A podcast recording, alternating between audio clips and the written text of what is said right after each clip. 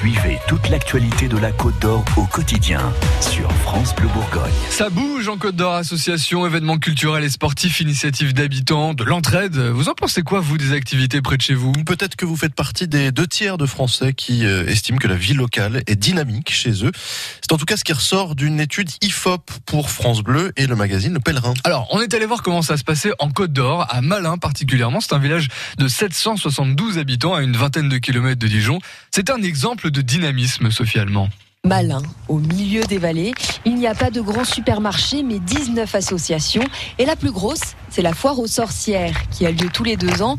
En 2017, elle avait rameuté 22 000 personnes, pour le plus grand bonheur des 200 bénévoles, comme Jérôme. Alors, on va appeler ça un esprit d'équipe au sein de tout un village. Les gens communiquent entre eux, ils se parlent. Et ils se parlent pourquoi? Parce qu'ils ont l'habitude de bosser ensemble sur un projet commun. La foire des sorcières, ça mobilise beaucoup de gens. Et les gens, du coup, se rencontrent euh, pour aller défricher un terrain, euh, s'organiser pour les billetteries de la foire, euh, etc. On est obligé de se parler, de se rencontrer. Du coup, ça crée un vrai lien social. La mairie aussi est motivée. Nicolas Benton, le maire, a monté un poulailler participatif où chacun s'occupe des poules à tour de rôle.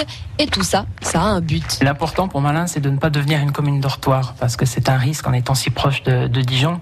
Et on veut absolument que les gens s'investissent dans, dans le village. Et ça marche. François s'est installé en 2014. Avant, il habitait en ville. Bon, il y avait plein de choses, mais c'est vrai que c'était assez impersonnel, quoi. Il y a plus de contact, plus de, plus de chaleur humaine, on va dire. Donc ça donne le moral? Plutôt le moral, ouais, ouais. C'est stimulant, on va dire. Il fait bon vivre à Malin. Le dynamisme arrive jusqu'aux assiettes, en dehors du centre du village. Certains ont monté un GFA, un groupement agricole. Il y a un café, un paysan boulanger, un jardin maraîcher ou encore une microbrasserie bio gérée par Jennifer. Cette volonté aussi de revoir euh, des choses dans, dans les villages. Il n'y a plus aucun café, plus rien, plus de boulangerie. Donc euh, c'est aussi euh, relocaliser l'alimentation. Je pense que ça fait plaisir aussi qu'on puisse venir chercher du pain, des œufs. Enfin voilà, qu'on n'ait pas besoin d'aller à Dijon ou en supermarché pour retrouver l'alimentation et qu'on peut se nourrir avec ce qui est produit localement. Et vous l'entendez, le TER passe juste à côté et vous emmène en 20 minutes à Dijon.